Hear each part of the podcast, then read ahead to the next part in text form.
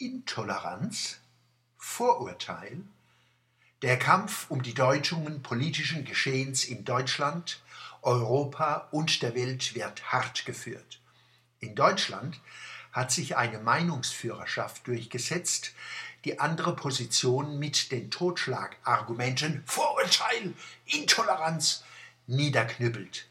Menschen, die den Koran nicht gelesen und sich nicht mit Geschichte und aktuellen Zuständen islamischer Kulturen befasst haben, heulen auf, wenn Kritik am Koran und am Islam geübt wird.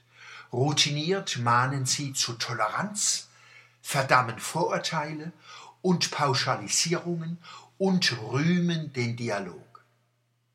Die Erlebnis- und Handlungsmuster Toleranz, Intoleranz, Urteil, Vorurteil und Dialog werden zunehmend missbraucht.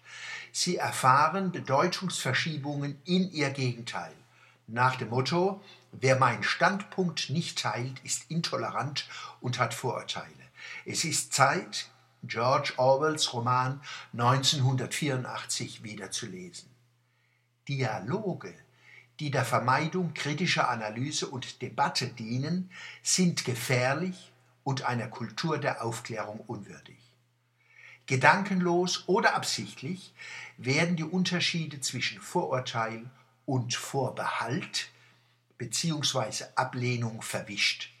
Beispiel ich fälle keine Vorurteile gegen Faschismus, Stalinismus, Islamismus und andere inhumane totalitäre Machtstrukturen, vielmehr lehne ich sie ab.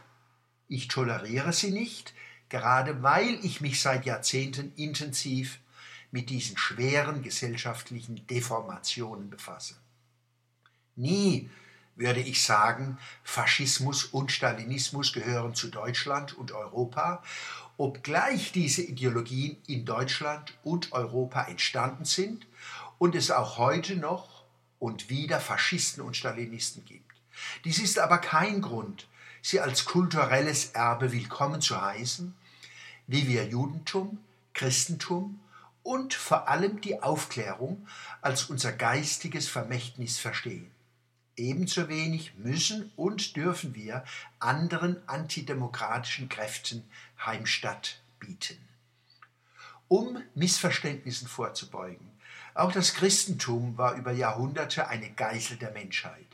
Judenverfolgungen, Inquisition, Religionskriege, Kolonialismus, Unterdrückung von Anders- und Nichtgläubigen, Unterdrückung von Frauen, Fragen und Kritik. Bereits mit der Bibelübersetzung durch Luther und andere trat aber emanzipatorisches Potenzial der Bibel zutage.